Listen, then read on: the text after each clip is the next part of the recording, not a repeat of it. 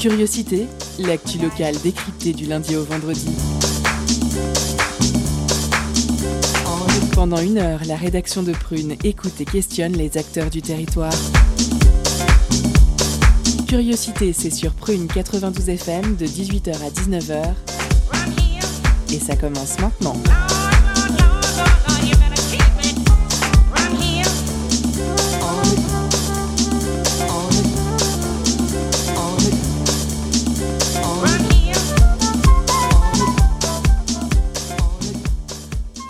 Bonjour, bonsoir, chers auditeurs et auditrices. Vous êtes sur Prune 92 FM, il est 18h et c'est l'heure de curiosité. Je suis John et je vous accueille pour une nouvelle saison avec une toute nouvelle équipe. Pour les interviews, nous aurons Juliette qui n'est pas encore dans le studio, mais elle sera là. Vous le connaissez, ancien animateur du lundi, il vient pour nous faire ses chroniques, c'est Gabi. Salut Gabi Salut, bonsoir à tous. Ouh, quelle voix sensuelle. Euh, il, il viendra toutes les deux semaines nous parler de jeux vidéo, c'est Antoine. Salut Antoine. Salut. Ah, euh, on t'entend pas Ah, micro. Ah, allô Ah oui, mais salut là. John, ça va bien Ça va super et toi Ça va, nickel. Et à la Réal, il est jeune, il est talentueux et maintenant il a la pression, c'est Clément. Salut Clément. Salut Ah voilà, ça, son micro est allumé. Et, et comme on ne change pas les bonnes vieilles habitudes, on commence par les éphémérides de John.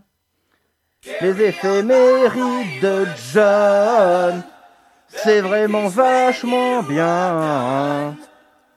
On apprend plein de trucs super. Les éphémérides.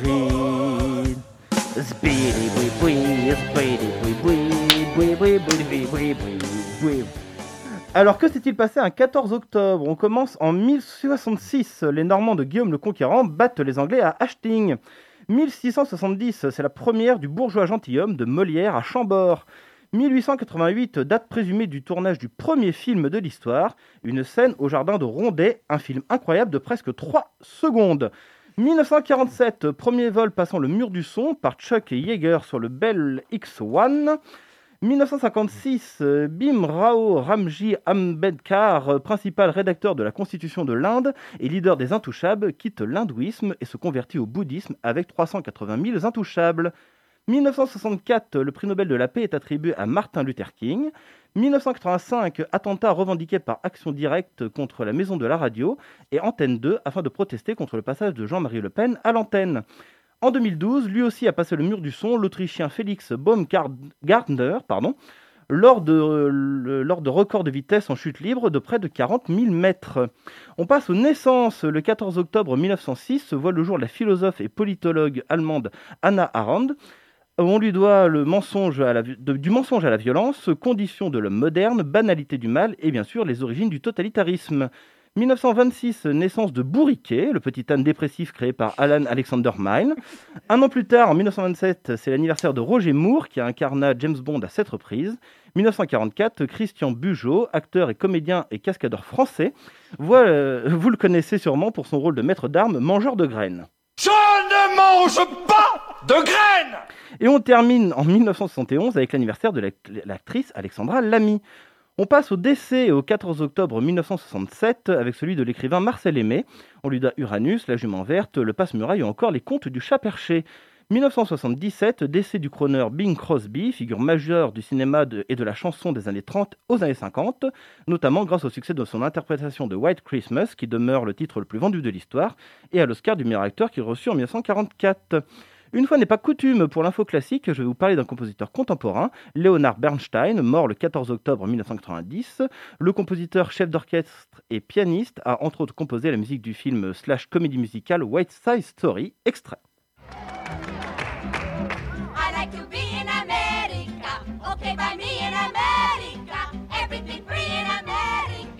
America. For a small fee in America. Buying on credit is so nice. One look at us and they charge twice. I have my own washing machine. What will you have though to keep clean? Skyscrapers bloom in America. Cadillac zoom in America. Industry boom in America. Twelve in a room in America. Il est à présent grand temps de passer à notre sommaire. En première partie, nous aurons le reportage de nos deux écolonautes Alexandre et Lucie sur l'énergie. En deuxième partie, zoom sur le centre culturel franco-roumain. Nous recevrons Anaïs, présidente du centre, et interview, une interview proposée par Juliette. Sans oublier nos deux chroniques d'Antoine et de Gabi. Avec bien sûr à 18h30 notre pause cadeau qui ce soir vous fait gagner des places pour le concert de Voyou et Fears à Stéréolux. Et tout de suite, les écolonautes, votre reportage sur l'environnement. Toutes les deux semaines dans notre émission, retrouvez nos deux écolonautes Alexandre et Lucie pour 20 minutes dédiées à l'écologie. Au programme des militants écolos, des politiques, des amoureux de la nature, des citoyennes et citoyens, des citadins, des ruraux, des paysans et j'en passe. Ensemble, les écolonautes vous... Pardon. Ensemble, les écolonautes vous entraîneront à la découverte des initiatives et des acteurs de l'écologie. Pour cette première place à une thématique cruciale dans l'impact environnemental et la crise climatique, je parle bien sûr de l'énergie. Notre maison brûle. Et nous regardons ailleurs.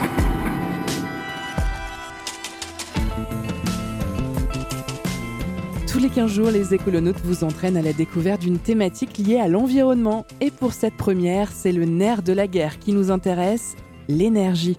Car sans énergie, pas de nourriture, pas de chauffage, pas de déplacement, pas de service de secours, pas de loisirs, ni de travail.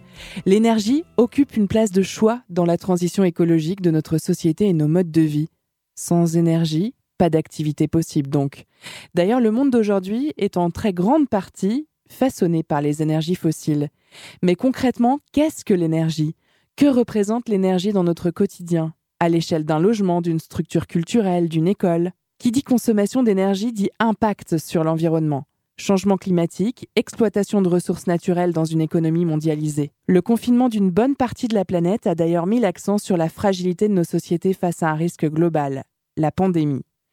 Qu'en sera-t-il avec le changement climatique largement conditionné par les questions énergétiques et dont les conséquences sont pourtant très bien documentées? Quelle est la place de ce sujet dans la transition écologique? Comment peut-on consommer moins d'énergie aujourd'hui Et quelles sont les conditions de réussite de ce défi pour chacune et chacun d'entre nous?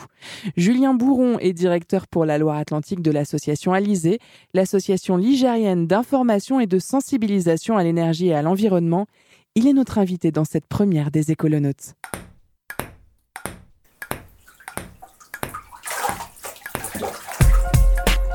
Chiffres, données, mises au point, il pose le décor sur la place de l'énergie dans la transition écologique. C'est Alexandre, notre écolonaute, avec le premier ping-pong des voyageurs. Salut Alexandre, Salut Lucie quel est le lien entre les énergies fossiles et le changement climatique? C'est un lien de cause à effet.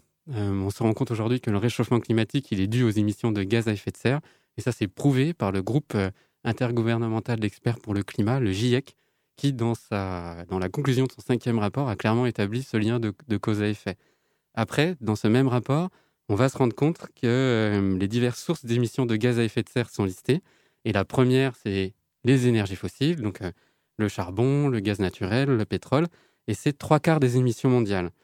Et euh, voilà, donc pour être complet, pour terminer, on peut citer les autres sources d'émissions de gaz à effet de serre. hein. Il y a le changement d'occupation des sols, donc en gros c'est quand on artificialise des terres agricoles par exemple, ou encore d'autres procédés industriels qui viennent compléter le quart des, des autres émissions.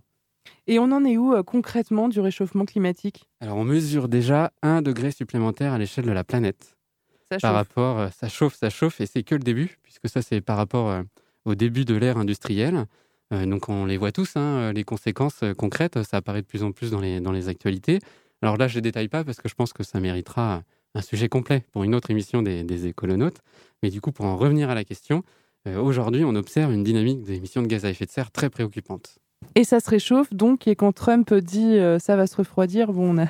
On peut rire. Et, rigoler, euh, et enfin- sans trop de soucis, euh, l'avenir lui donnera tort. Et donc sur cette dynamique d'émissions de, de gaz à effet de serre euh, très préoccupante, il faut savoir qu'aujourd'hui, on, on prend la direction du, du scénario euh, dit pessimiste du GIEC, qui va nous conduire à un réchauffement climatique ou qui pourrait nous conduire à un réchauffement supérieur à, de 5,5 degrés à horizon 2100.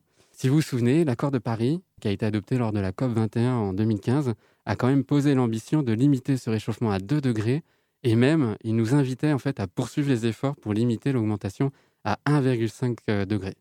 Et comment on fait pour pas être trop déprimé là, Alexandre?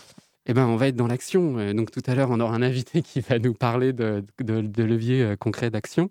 Et en tout cas, ce qui est intéressant, c'est que on est quand même assez clair sur les efforts qu'il faudrait fournir. Et donc, on sait, par exemple, que pour atteindre ces objectifs de la COP 21, il faudrait qu'on arrive à atteindre la neutralité carbone à horizon 2050. Et en fait, la neutralité carbone, c'est l'équilibre entre les émissions de gaz à effet de serre et l'absorption de carbone. Et pourquoi on doit consommer moins d'énergie donc? Si les énergies fossiles sont polluantes, il ne suffit pas de les remplacer par des énergies vertes. L'équation fonctionne si, collectivement et individuellement, on est capable d'agir sur deux choses. Sur notre comportement, c'est-à-dire définir nos besoins essentiels en énergie et privilégier des actions et des activités sobres. Quelques exemples.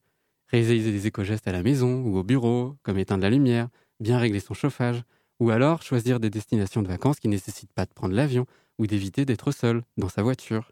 Donc ça, c'est très important, c'est le volet comportemental.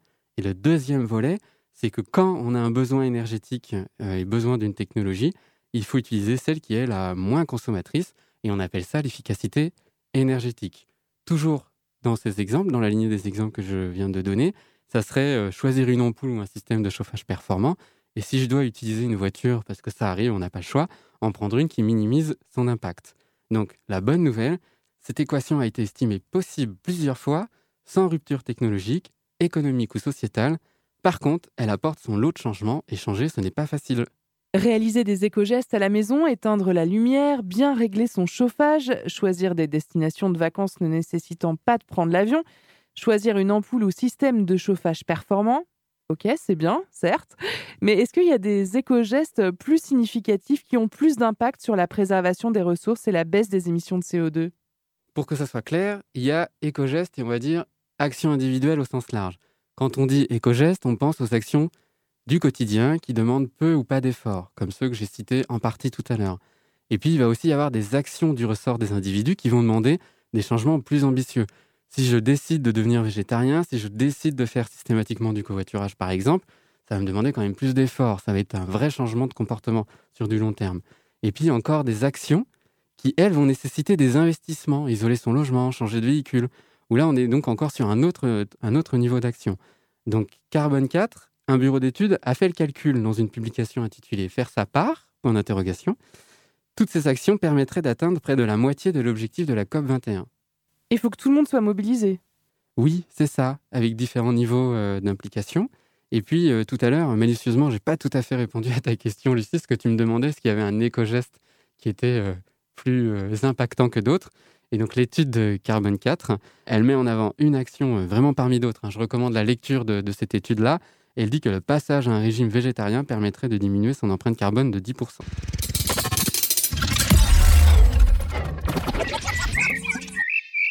Sensibilisation, éducation, accompagnement, conseil et formation, ce sont les objectifs et les actions de l'association Alizé créée en 1991. Réfléchir et s'approprier la question de la maîtrise de l'énergie, c'est l'axe central de l'association ligérienne d'information et de sensibilisation à l'énergie et à l'environnement. Notre invité, c'est Julien Bourron. Il est le directeur des programmes Loire-Atlantique de cette association. Bonjour. Bonjour. Face à l'urgence climatique, certains paniquent, sont paralysés par la peur, d'autres agissent. Parfois, c'est les deux à la fois. Comment faire face à cette situation qui paraît inextricable? Certains se disent souvent euh, à quoi bon en fait? Oui, alors forcément, on, a, euh, on est euh, une goutte d'eau dans l'océan. Chacun euh, peut se dire, je peux agir dans mon coin, mais néanmoins, si les autres n'agissent pas, il va pas se passer grand-chose, la fameuse euh, maxime du colibri. On fait partie d'une société, on est dans un tout, et on ne pourra pas faire euh, la transition, faire les transitions euh, écologiques, environnementales, énergétiques, elles sont multiples, sans une révision profonde de notre modèle de société. C'est ce qu'on va appeler plus largement les modes de vie. C'est comment on, comment on habite un territoire, comment on vit, comment on se déplace. C'est tous ces éléments-là du quotidien qui sont questionnés. Et on va voir que c'est quand même euh, c'est beaucoup plus profond que ça en a l'air. C'est pas juste changer quelques habitudes. Sur ce sujet-là, quelles sont, euh, selon vous, les conditions de réussite de la transition énergétique qui se posent à l'ensemble des citoyens du monde? Bah, selon nous, notre expérience, alors euh, c'est à la fois euh, travail de depuis 1991 sur les territoires, également en lien avec les, les collectivités dans des programmes de recherche-action. Nous, ce qu'on constate aujourd'hui, c'est que la transition, elle sera locale ou elle ne sera pas. C'est auprès des territoires, sur des dynamiques euh, avec les habitants, avec les citoyens, avec les collectivités, avec les entreprises. Tout le monde doit avancer dans le même sens. Et l'échelle où on voit que les, évolutions sont les plus euh, profondes et les plus rapides, C'est une échelle, euh, on va dire, territoriale. Alors, ça veut dire beaucoup et pas grand-chose, mais disons échelle bassin de vie. C'est-à-dire, euh, nous, si nous sommes nantais, euh, c'est la région nantaise, on va dire. Et ce travail-là, cette échelle-là, c'est pour moi vraiment la, pas que pour moi d'ailleurs, mais pour un certain nombre d'entre nous, c'est vraiment une première clé de réussite. Après, le deuxième élément, c'est une approche un peu, euh, alors c'est pareil, un mot valise qu'on entend beaucoup, c'est une approche dite systémique. On ne va pas aller travailler chaque petit élément l'un à côté de l'autre. On va penser le tout, on va penser euh, la logique euh, sociétale. Il y a beaucoup d'axes finalement euh, de travail dans lesquels s'engager. Pour donner un exemple, alors un peu caricatural, mais que j'aime bien donner souvent, c'est que demain, si vous voulez faire évoluer profondément vos déplacements et, vous dites, tiens, j'aimerais me déplacer à cheval. Pourquoi pas C'est un déplacement très écologique. C'est hein, ce que euh, préconise Yves Cochet d'ici 10 ans. Exactement. Alors- ministre de, de l'écologie. Exactement. Alors, au-delà du fait de posséder un cheval et d'avoir les infrastructures euh, pour un cheval, demain, vous ne pouvez pas vous balader à cheval dans la ville de Nantes. Oui, ça serait compliqué, ouais. Ce serait compliqué. Donc, du coup, c'est pas que. faire le test, hein, mais... du coup, ce n'est pas qu'une volonté individuelle. Il y a aussi tout un ensemble de paramètres, des infrastructures, également des institutions, de savoir si les collectivités, euh, les entreprises, euh, les, organisations syndicales, etc., euh, c'est leur cheval de bataille ou pas, pour faire un mauvais jeu de mots. Et puis aussi, techniquement, en fait, est-ce que c'est souhaitable dans les, dans les rues d'avoir de l'attraction animale? Enfin, Quand vous appliquez ça à chaque évolution possible ou souhaitable, vous vous rendez compte que les freins ne sont pas uniquement de la volonté des citoyens des uns des autres. Et c'est pas non plus qu'une question d'évolution technologique, c'est pas non plus qu'une question de pouvoir public. C'est systémique, c'est global et ça doit être euh, approché par tout le monde en même temps. C'est systémique, c'est global, mais c'est local aussi. Alors comment bouger en local quand on voit que le reste de la France, le reste de l'Europe, du monde même, peut parfois ne pas aller sur euh, le bon chemin? Par l'expérimentation. On a aujourd'hui, on connaît de l'histoire humaine deux façons de changer nos modes de vie radicalement. La première, c'est une guerre, la deuxième, c'est une révolution. Dans les deux cas, c'est problématique pour plein de raisons. Les transitions dites douces, on ne sait pas, aujourd'hui, on n'a pas une histoire qui nous montre qu'on a pu les faire à grande échelle. C'est l'expérimentation, je pense, locale qui permet justement de montrer que ça fonctionne et de faire doucement évoluer les pratiques. Mais il faut commencer à une échelle locale. Donc, c'est là où ça doit être global, on va dire, dans la, dans la vision de la société, mais ça ne peut pas être global en termes d'échelle d'application. Si on attend de l'État, Concrètement, ça peut pas être global, il faut que ça soit local. il faut que ce soit local, euh, évidemment, mais il faut que ce soit. euh, alors, le sens global, euh, c'est pas forcément dans, sa, dans sa fonction géographique, c'est il faut que ce soit global au sens systémique. Il faut qu'on on pense à tous les axes, justement, d'implication que ça a. En Euh, local. en local, même, aux, même aux échelles plus largement. Si vous- enfin, on a tendance dans des milieux militants, associatifs, à caricaturer d'un côté les gentils militants euh, qui pensent la transition énergétique et de l'autre les méchantes entreprises qui ne pensent qu'à amasser de l'argent. Vous ne pourrez pas faire la transition sans les entreprises. Donc si vous ne commencez pas déjà à faire du dialogue et à travailler avec les entreprises, les transitions, elles vont vraiment attendre. Il faut euh, travailler avec tout le monde. C'est ça qui est compliqué, c'est de réussir à avoir ce projet commun. Le local, il a justement cet intérêt qu'on peut trouver des points de convergence, des intérêts communs qui vont être euh, plus facilement euh, euh, appréciables et, et- et plus facilement être, euh, être mis en œuvre. Donc, ce qui est assez intéressant, c'est que là, c'est notre première émission et qu'on a envie d'explorer toute cette complexité à travers les nombreuses émissions qu'on aura des écolonautes. On entend bien l'approche systémique, on entend bien euh, le côté local. Si vous voulez bien, Monsieur Bourron, on aimerait revenir un petit peu plus sur le- ce que les personnes peuvent faire aussi, qui peuvent peut-être permettre à la mise en place d'expérimentations. Et on va revenir avec une question très concrète. Qu'est-ce qu'on peut mettre concrètement en place dans sa vie de tous les jours, vu que Alizé a quand même euh, cette expertise et ce savoir-faire en mobilisation sur des écogestes, mais pas seulement. Nous, euh, notre travail, euh, c'est d'offrir de l'accompagnement, de la sensibilisation, des conseils aux particuliers, et puis ensuite aussi à des publics dits spécifiques, à des scolaires, à des publics en situation de précarité énergétique. Ces accompagnements-là, ils sont souvent de deux natures. Il y a une nature un peu plus sociale. Comment je fais mettre en action des personnes? Il suffit pas de dire ce qu'il faut faire pour que ce soit fait. Je pense qu'il n'y en est pas loin des 100% des fumeurs qui savent que fumer est dangereux pour la santé, mais pour autant ils fument. Cette manière justement d'approcher les choses et comment finalement on donne envie de rentrer euh, là-dedans. Donc nous, on travaille sur, sur des questions, sur des défis par exemple, sur, sur des manières ludiques en fait d'approcher euh, les questions de transition. Il ne faut pas que ce soit une contrainte. Si ça devient une contrainte, euh, ça va pas marcher. Et puis on a de l'apport plus technique, donc de savoir demain si vous dites bah tiens finalement est-ce que c'est plus écologique d'avoir un lave-vaisselle ou de faire la vaisselle à la main? Je me questionne, je sais pas, et donc pour le coup ma pratique, je sais pas comment la faire évoluer. Donc nous on va amener aussi ces éléments-là avec euh, des éléments de compréhension. Notre cœur de savoir, c'est aussi de vulgariser, c'est d'être capable justement de donner de l'information calibrée pour notre interlocuteur. Des ingénieurs nous appellent hein, et ont un niveau technique très élevé sur l'énergie pour avoir du conseil. Et puis on peut aussi avoir euh, une petite mamie de 80 ans qui ne sait pas trop quoi faire avec euh, son logement ou son chauffage. Et donc pour le coup, nous, on s'adapte euh, en fonction euh, de notre public. L'idée, c'est aussi de toucher tous les publics, parce que prêcher des convaincus, c'est bien. Essayer de toucher tout le monde, c'est mieux peut-être? Essayer de toucher tout le monde, c'est évidemment mieux. Après, euh, forcément, dans une démarche de sensibilisation, d'accompagnement, d'abord travailler avec ceux qui veulent travailler avec nous. C'est-à-dire que euh, on n'a pas forcément euh, aujourd'hui une, une capacité à embarquer très largement tout le monde. Peu savent le faire de toute façon, et puis c'est souvent des moyens euh, très très très conséquents qu'on n'a pas. Donc on va d'abord commencer avec ceux qui veulent faire. Et c'est déjà bien parce que on se rend compte aussi que quand on n'a pas forcément les réponses à nos questions, quand on n'a pas euh, un axe euh, finalement de, de- de travail sur lequel s'engager, bah, des fois on, on perd patience, on en a marre et on ne le fait pas alors qu'on avait envie de faire en premier lieu.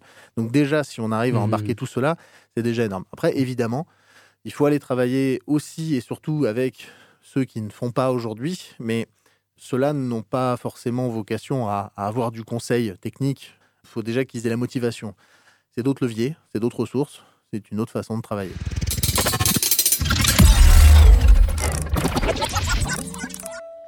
Parfois, il est difficile de faire comprendre à quelqu'un qu'éteindre les lumières ou prendre une douche de moins de 5 minutes peut avoir un réel impact sur la consommation d'énergie globale. Et donc, au changement climatique, on va souvent se heurter à des réponses telles que euh, c'est pas en débranchant ma box ou en arrêtant de prendre des bains que je vais sauver la planète. Ces euh, conseils, on les retrouve sur le site alizé.org. C'est vrai que ça fait pas tout, ces éco-gestes. Est-ce que ça compte selon vous, euh, Julien Bourron À quel point ça compte? Oui, ça compte et ça compte euh, fortement à partir du moment où on en fait la somme. Évidemment, nous sommes individuellement responsables de nos actes, pas de ceux des autres. Pour le coup, il, on va dire, il faut s'inscrire dans un, dans un, dans une dynamique collective pour, pour que ça fasse sens. C'est pour ça que les leviers finalement des transitions, ils sont multiples, ils sont individuels, ils sont collectifs, et finalement, c'est la somme de tout ça qui permet la mise en transition. Évidemment, l'intérêt individuel derrière ça, il est que si quelqu'un, dans, dans ses gestes quotidiens, le fait d'aller vers des transitions devient une contrainte avant d'être une envie, ça va pas fonctionner. Donc il faut avoir une, une vision presque politique, hein, finalement, de, la société pour avoir envie euh, d'adapter ça au quotidien. Nous, on n'a pas forcément vocation à, répondre à, à tout ça. C'est toujours un peu compliqué euh, de se positionner là-dessus. Par contre, on est encore un coup capable de pouvoir répondre euh, aux questions euh, que les uns et les autres se posent pour se mettre en transition. C'est pas nous qui allons changer le monde. Et finalement, nous, à l'Élysée, on, se considère un peu comme tous les citoyens dont vous parlez. bah, on fait notre part, tout simplement. J'aimerais revenir sur ce que vous avez dit sur l'aspect collectif, sur l'aspect différente mobilisation des, publics. Est-ce que d'après vous, euh, il y a quelque chose qui est central pour donner envie d'agir? Qu'il y a des formes de mobilisation qui sont plus efficaces? Vous avez dit hein, le, le- le collectif, vous avez parlé du défi, mais sans, pouvoir encore mieux, l'expliciter. Ça, c'est quelque chose qui, fonctionne bien peut-être? Pour moi, il y a deux natures de leviers. Il y a des leviers, euh, conscients, euh, c'est-à-dire que si on attire les personnes vers les transitions uniquement sur de l'intérêt euh, collectif environnemental, ça va pas non plus fonctionner. Nous, on sait que sur nos défis, les personnes vont y gagner aussi un intérêt financier, vont y gagner en confort. Donc ça, c'est des leviers, on en est conscient et on sait qu'on peut gagner quelque chose. Et il y a des leviers assez inconscients. Nous sommes des animaux sociaux et on répond à, des normes sociales, à des codes de fonctionnement. Je prends un exemple qui est souvent cité, c'est les nudges, euh, ces, fameux petits euh, coups de pouce où on va euh, sur un principe réfléchi euh, avec, euh, avec un objet assez anodin, un autocollant, etc., provoquer euh, chez euh, quasiment euh, toute la population, on va dire, le même réflexe. C'est des astuces ou c'est des, des manipulations, entre guillemets, qui permettent de mettre en bonne condition des personnes pour passer à l'acte. Donc là aussi, c'est euh, inspiré des sciences sociales. Il y a tout un travail euh, qui est beaucoup développé là-dessus. Derrière, ça prend beaucoup de formes. Ça prend des formes ludiques, comme les défis. Ça peut prendre des formes expérimentales, euh, avec euh, des actions dans les écoles. Ça peut prendre euh, pas mal de formes différentes. Et il reste encore euh, tellement de choses à inventer. Vous nous avez parlé euh, des défis, notamment des défis euh, famille zéro déchet. Il y en a qui arrivent là prochainement? La nouvelle saison euh, des défis euh, sur Nantes Métropole euh, démarre euh, d'ici la fin de l'année. Donc le, lancement a lieu euh, au mois de décembre. Et donc il y a trois défis qui sont proposés aux habitants. Un défi euh, sur euh, la réduction des consommations d'énergie et d'eau. Un défi sur les consommations de déchets, enfin sur la production pardon, de déchets. Et un défi également sur euh, l'alimentation durable.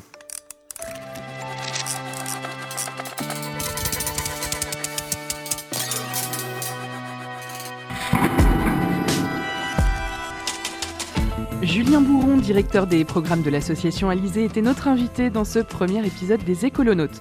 Pour en savoir plus sur votre consommation énergétique et pour participer au défi Famille à énergie positive, surveillez l'actu de l'association Alizé ou de Nantes Métropole afin d'en savoir plus sur ces défis, les délais et les modalités d'inscription. Lorsque l'on a une intention d'agir, la participation au défi Famille à énergie positive permet de se raccrocher à du concret et d'être plus efficace dans sa transition énergétique. Et ce type de dynamique ludique et instructive peut aider à changer son comportement, notamment en ce qui concerne la consommation énergétique. Quant aux espaces Info Énergie de Nantes et de Saint-Nazaire, ils sont gérés par l'association Alizé. Les EIE, les espaces Info Énergie, vous permettent en tant que particulier de bénéficier de conseils gratuits dans la rénovation, la construction et l'isolation de votre logement notamment. Les écolonautes reviennent pour vous éclairer sur la transition énergétique pour un second épisode dédié cette fois aux énergies renouvelables. C'est sur Prune, dans Curiosité, le mercredi à partir de 17h et c'est dans deux semaines.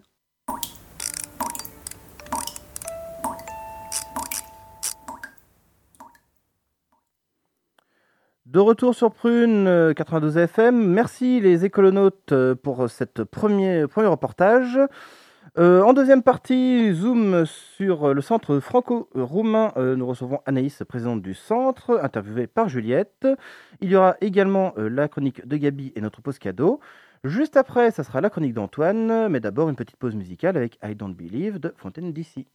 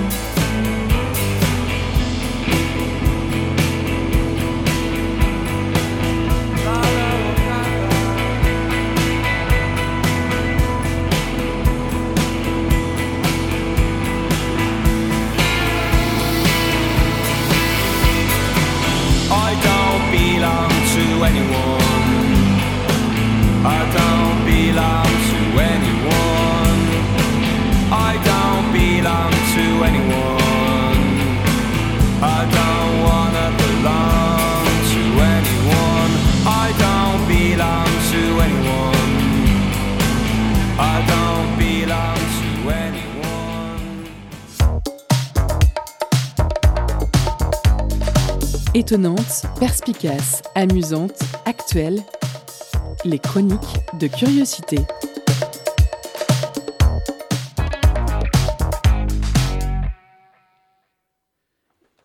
Eh bien, merci, merci pour ce, pour ce morceau. Et tout de suite, donc, on part sur une chronique. Oui, c'est- tout Et-. Euh, donc toutes les deux semaines, oui c'est vrai que tu, j'avais oublié que tu voulais que je te lance.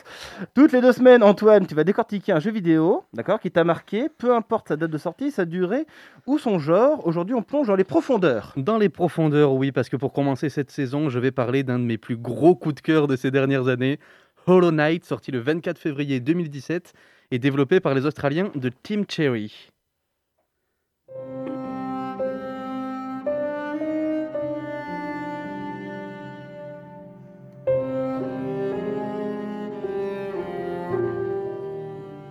C'est un des plus gros succès récents du jeu indépendant, 3 millions de jeux vendus tout de même, avec une équipe composée de 4 personnes.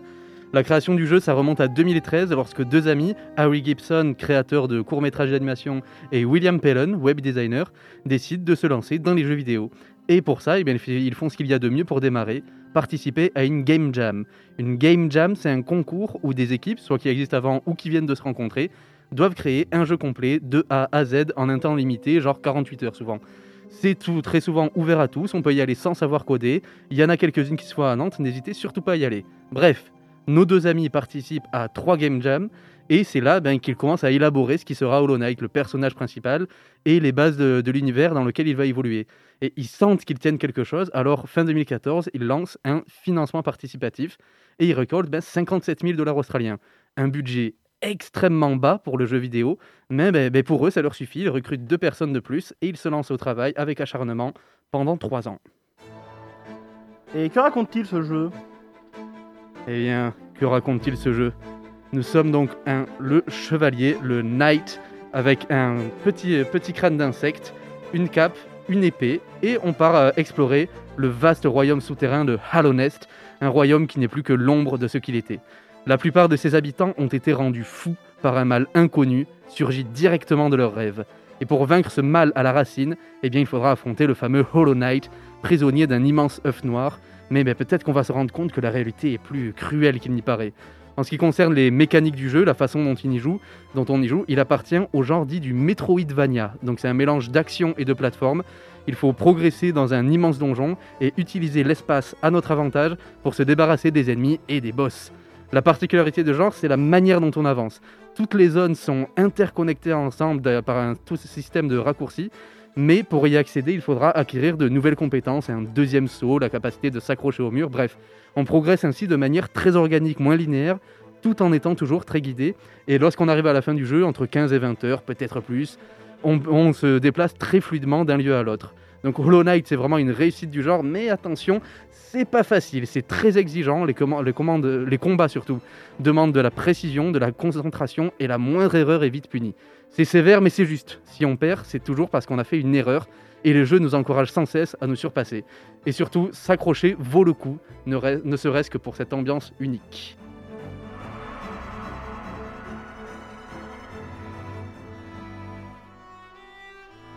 Euh, Une ambiance qui n'a pas l'air gaie, dis-moi. Ah non, non, non, non. Parce que oui, ça on peut dire que c'est mélancolique comme jeu. Comme je disais, Harry Gibson, il travaillait dans l'animation, et ça se sent. Il a un style graphique, il a créé un univers à la fois très simple, même un peu mignon, et pourtant c'est extrêmement sombre. Chaque zone a sa propre ambiance, de la mélancolie bleue de la, ville en- de la ville en ruine au vert pâle des jardins abandonnés, et tout ça est rempli d'insectes plus ou moins sympathiques. Mais surtout, chaque lieu raconte une partie de ce qui est arrivé à Hallownest. Chaque objet, chaque personnage, chaque décor permet de reconstituer petit à petit un vaste puzzle, et c'est ce qui se reconstitue, eh bien, c'est une tragédie grecque, où chacun a couru à sa perte en voulant échapper à son destin. Et pour briser ce cycle de tristesse, il faudra faire les bons choix. Pour les joueurs, oui, ça s'inspire beaucoup de Dark Souls, une trilogie japonaise absolument culte. Et si Hollow Knight n'a pas forcément la profondeur de son aîné, il a pour lui eh ben, toute une simplicité qui frappe directement au cœur. Si le jeu est exigeant, c'est parce qu'il sait combien ça peut être dur de réaliser ses rêves dans un monde marqué par la tragédie. Cette mélancolie qu'on ressent est surmontée à la force de notre épée, mais surtout de notre abnégation. Et alors ce chevalier vide se remplit de tout ce que nous avons donné pour aller au bout de notre quête. Hollow Knight, sorti en 2017, euh, développé par Team Cherry, musique de Christopher Larkin, disponible sur PC via Steam ou GOG, Switch, PS4 ou Xbox One, autour de 15 euros. On attend toujours une date de sortie pour la suite annoncée il y a un an et demi. Mon impatience est totale. Hollow Knight Silksong donc annoncé. Et voilà, ça va être trop bien. Mais on attend. Eh bien, merci beaucoup Antoine pour cette euh, première chronique sur le jeu vidéo. Tu seras avec nous toutes les deux semaines. ça? Exactement. Avec Il- un jingle et un nom d'émission pour la prochaine fois, je Eh le ben, promets. euh, à, la, à la face du monde, je le promets. Mais très bien, très bien. Merci beaucoup encore une fois. Euh, nous allons passer à notre zoom sur le centre culturel franco-roumain. Nous recevons Anaïs, présidente du centre. Mais avant ça, c'est l'heure de la pause cadeau. Concert, spectacle, cinéma. Tout de suite, Prune comble ta soif de culture avec la pause cadeau.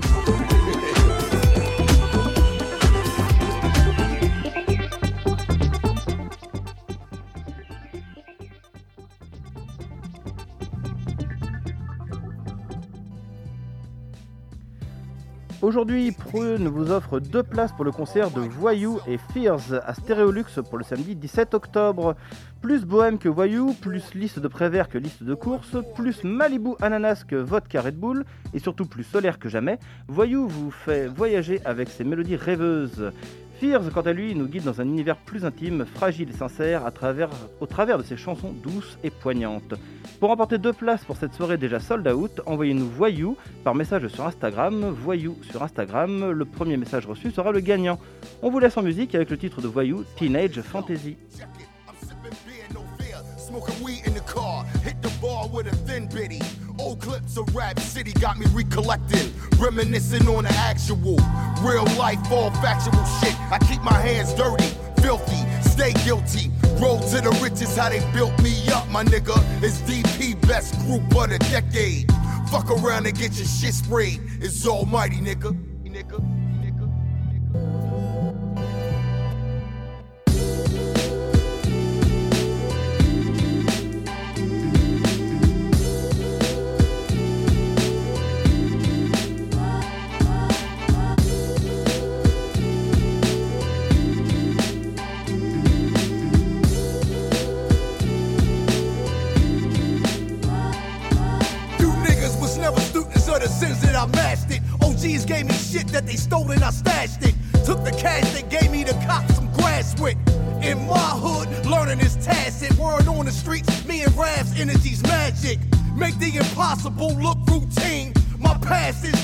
My flow's pristine.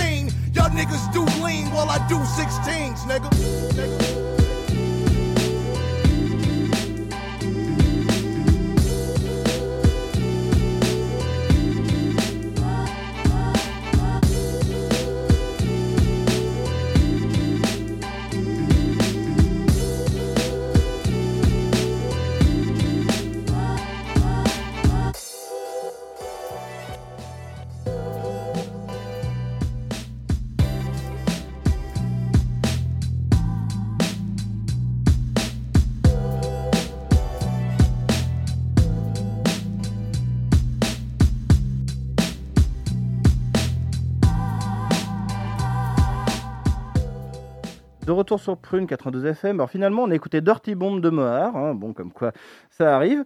Euh, nous allons bientôt avoir la chronique de Gabi, la très attendue chronique de Gabi. Mais avant ça, zoom de la rédaction sur le centre franco-roumain avec Anaïs, présidente du centre, une interview proposée par Juliette. Euh, après un jingle qui va arriver, incessamment sous peu. Bon, bah, c'est pas grave, je vais- vais faire. C'est l'heure de l'interview présentée par. Ah, bah voilà.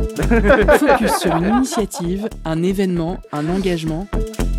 C'est le zoom de la rédaction.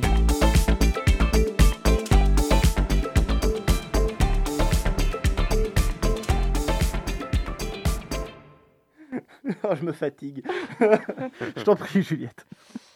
Euh, bien bonjour. Du coup. Bonjour, bonjour Juliette. oui. Bonjour. Euh, du coup, nous recevons aujourd'hui Anaïs Girard. Bonjour. Bonjour. Et donc, euh, après plusieurs mois de travail à l'ouverture du Centre culturel franco-roumain, c'est en fin d'actualité. Le centre a en effet ouvert en juin dernier et prépare l'année 2021 sous le jour de l'amitié franco-roumaine. Euh, deux femmes sont à l'initiative du projet, donc Anaïs Girard et Maria Toader. Ce soir, c'est vous que nous recevons. Vous êtes d'origine franco-roumaine. Et euh, alors, pour commencer, j'ai vu que vous aviez travaillé à l'ambassade euh, de France en Roumanie. Pourriez-vous nous, dire ce que vous y faisiez? Quel était votre, rôle? Oui, j'ai travaillé pour l'ambassade de France à Bucarest entre 2014 et 2015 et j'ai travaillé dans un premier temps à la chancellerie diplomatique euh, sur euh, de l'écriture de notes euh, et des analyses et ensuite j'ai travaillé pour la DG Trésor, le ministère de l'économie, sur l'organisation d'un séminaire sur l'efficacité énergétique dans le domaine urbain. Et du coup, maintenant, vous êtes à la tête du Centre culturel franco-roumain à Nantes. Qu'est-ce qui a déclenché cette initiative et, et en êtes-vous d'ailleurs du coup à l'origine?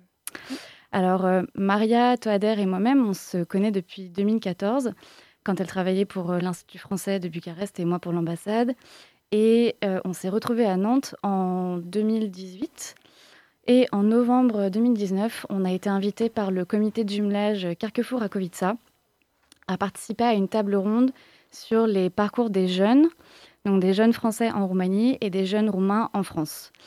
Et euh, on s'est rendu compte qu'il y avait un, potentiel pour euh, créer des actions culturelles. On avait, en 2019, il y a eu la saison croisée France-Roumanie. Et on s'est dit qu'il n'y avait pas de centre qui existait. Donc, euh, on a pris l'initiative d'en créer un. Très bien. Et, vous me disiez que, la communauté romaine est, suffisamment importante à Nantes pour accueillir un tel projet? Alors, effectivement, les chiffres officiels parlent de 7000 Roumains sur euh, le territoire euh, nantais. Euh, sur des chiffres un peu plus officieux, on, par- on parlerait de 10 000. Donc, il y a matière à proposer des activités et à faire connaître la Roumanie aux, Nantais. Euh, malgré la, crise sanitaire, l'agenda du centre est déjà bien fourni. Le mois dernier, vous aviez saisi l'occasion de la journée de la langue roumaine pour faire partager celle-ci. Euh, quels événements ont été mis en place euh, à cet effet et quel en est votre premier retour? Alors effectivement, le mois dernier, on a organisé notre premier after work et on a fait une initiation au roumain. Donc on était une dizaine avec euh, des bénévoles qui sont assez actifs sur le comité de jumelage Carquefour-Rakovica et qui nous suivent depuis le tout début de l'aventure. Et euh, Maria et moi-même avons euh, parlé, enfin en tout cas euh, essayé de faire apprendre quelques mots euh, aux personnes qui étaient présentes euh, et les initier euh, à la langue roumaine. Euh, donc Cluj-Napoca, partenaire de Nantes depuis 1989. Euh, pourquoi, du coup, ces deux villes, dans un contexte euh, si tourmenté, se sont-elles rapprochées? Et euh, quel est l'historique des relations, euh, des relations entre Nantes et Cluj-Napoca depuis?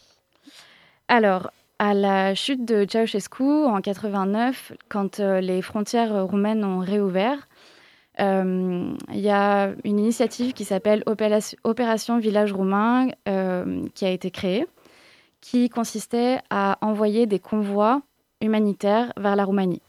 Sur le territoire ligérien, sur le 44, il y a eu beaucoup de communes qui se sont mobilisées pour emmener du matériel médical, des vêtements, de la nourriture. Et euh, c'est dans ce cadre-là que la ville de Nantes a souhaité officialiser et institutionnaliser la relation avec la Roumanie et ils ont choisi la ville de Cluj-Napoca pour, euh, pour devenir partenaire. Donc il y a eu des activités jusqu'en 82 et en 1900 jusqu'en 92 pardon et en 92 à la suite d'un changement de majorité à la municipalité de Cluj, il y a eu une distanciation entre les deux villes. Et en 2009, quand la Roumanie, en 2007, quand la Roumanie est rentrée dans l'Union européenne, euh, il y a toute une semaine qui a été dédiée à la Roumanie qui s'est déroulée à Nantes. Et depuis, il y a eu des activités, l'introduction du roumain à l'université, des cours de roumain à l'université, euh, et diverses, euh, diverses activités qui ont repris. Mhm. Et euh, du coup, oui, cours de roumain, euh, euh, il y a, euh, comment dire, donc il y a le centre culturel est aussi un centre d'apprentissage de la langue roumaine, et vous avez du coup une enseignante, euh, une enseignante sur place euh, au centre culturel. Alors, euh, pour l'instant, les cours de roumain sont à l'université de Nantes. Et à terme, ils, ont vocation, ils auront vocation à être transférés au Centre culturel franco-roumain à Nantes, oui, tout à fait. Et les cours sont enseignés par Maria Toader. Euh, comme l'indique votre flyer, il y a encore beaucoup d'approximations euh, concernant les connaissances françaises de la culture roumaine. De quelles ignorances, vous, euh, sur la culture roumaine, souffrez-vous le plus? Principalement les clichés. Euh, principalement les clichés, effectivement. euh, les, les clichés sur les Roumains et sur la Roumanie, on la vie dure. euh, quand on parle des charrettes euh, dans les campagnes euh, ou euh, que euh, on se on se fait traiter de, Rome ou de Roumain, ça n'a jamais une signification très, euh, très valorisante et positive. Donc euh, l'objectif du centre, c'est un peu de, faire, euh, de, défaire ces clichés, qui était d'ailleurs le slogan de la saison France-Roumanie 2019.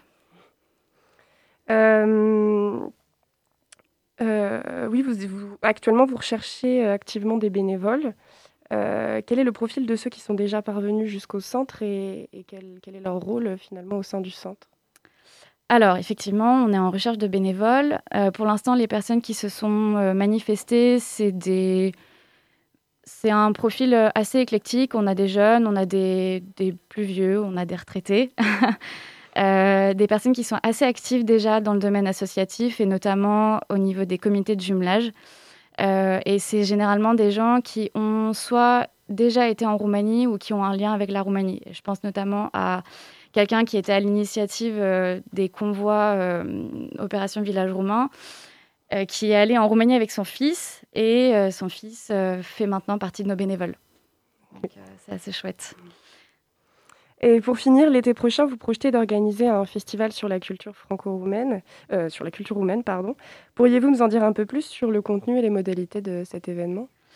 Oui, alors en, juin 2021, on est en train d'organiser le Festival des tendances culturelles roumaines, qui aura lieu dans les locaux d'Europa Nantes, si tout se passe bien.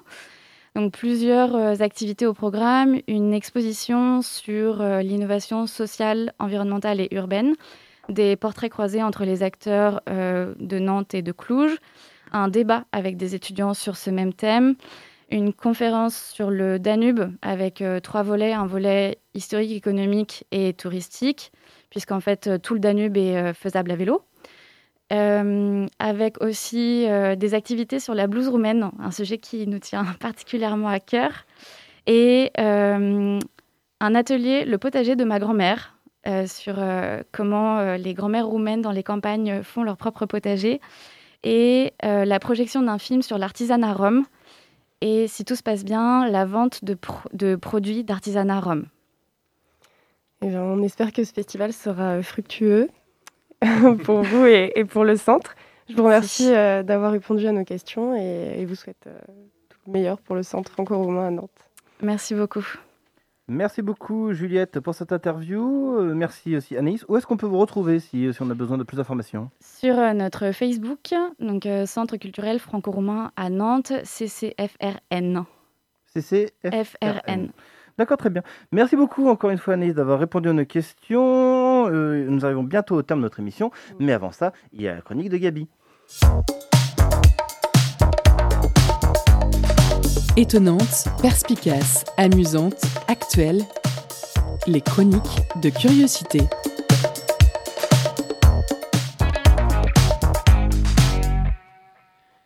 Et bonjour à tous. Alors cette année, je vais revenir chaque semaine pour vous parler de la politique et de la société, et généralement, je le ferai euh, pas en bien. Cependant, je trouve que cette année a déjà eu euh, pas mal de négatifs. euh, et là, il y a un événement qui, euh, autant d'un point de vue politique que sociétal, me semble très important et surtout positif. J'ai donc décidé d'attaquer l'année en douceur et de ne pas vous effrayer trop vite. Alors, je vais vous parler d'un événement porté par deux hommes, Adrien Nougaret et Alexandre Dachary. Chaque année, depuis 2016, ces personnes réunissent leurs collègues de travail et récoltent de l'argent pour une association. Juste pour donner une idée, la première année, ils ont récolté 170 000 euros pour Save the Children, et l'année dernière, ils ont récolté pas moins de 3 509 878 euros pour l'Institut Pasteur. Si vous ne voyez toujours pas de quoi je vous parle, c'est que le monde des médias sur Internet ou que le monde des jeux vidéo vous est étranger. Donc je vais vous présenter rapidement tout ça. Alors cet événement qui arrive, c'est le The Event, un marathon caritatif organisé sur trois jours et qui a pour but de réunir des streamers francophones afin de récolter des dons. En raison de la pandémie de Covid-19, l'organisation d'une édition 2020 fut d'abord incertaine, mais le 4 octobre dernier, l'événement est annoncé pour la tenue du 16 au 18 à Montpellier. Afin de limiter les risques de propagation, L'événement euh, se déroulera pour la première fois dans un hôtel dont les participants ne pourront pas sortir entre le début et la fin de l'événement. Malheureusement, plus l'événement approche, plus les annulations de participants s'a- s'accumulent. Notamment euh, Dejna, Mikalo, Locklear, Jiraya ou encore Squeezie ont déjà annoncé qu'ils ne participeraient pas au The Event. Et le fait important, c'est que cette année, le bénéficiaire sera l'association Amnesty International France. C'est là toute la dimension politique de l'histoire. Et que malheureusement, on va aussi avoir une note négative. Car si par le passé, le The Event n'avait pas choisi d'association qui était autant engagée frontalement sur le plan politique, cette année, le choix fait débat. En effet, quelques abrutis ont trouvé à redire sur le choix d'Amnesty International et tous ces résidus de capote trouée qui sont venus critiquer le choix de l'association ne se sont pas fait attendre. Pour vous donner une idée sur le hashtag de l'événement, il m'a fallu même pas 30 secondes pour trouver ceci, je cite, le hashtag ZEvent euh, 2020, qui soutient des terroristes, on en talk ou pas. Sérieusement, Amnesty, ça pue la corruption et l'extrême gauche à plein nez. Et il y a un événement caritatif pour ce genre d'ONG. Les types militent pour soigner et libérer des terroristes quand même. Je vous laisse juger. L'intelligence. Alors rappelons juste, rappelons juste ce que fait Amnesty International.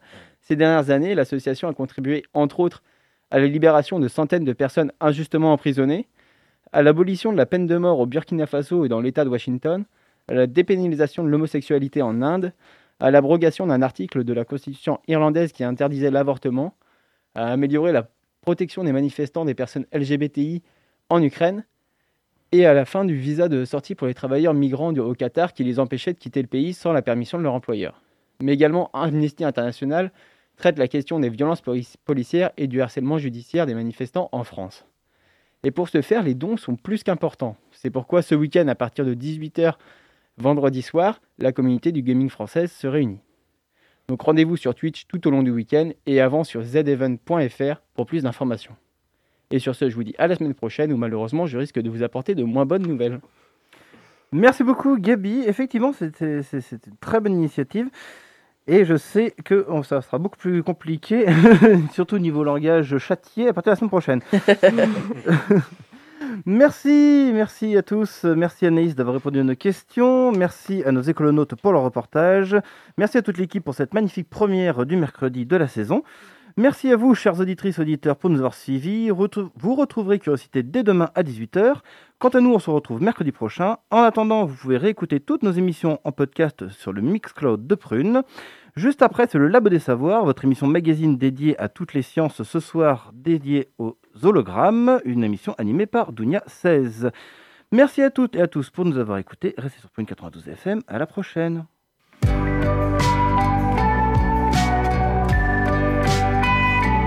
Pour écouter ou réécouter Curiosité, rendez-vous sur le www.prune.net.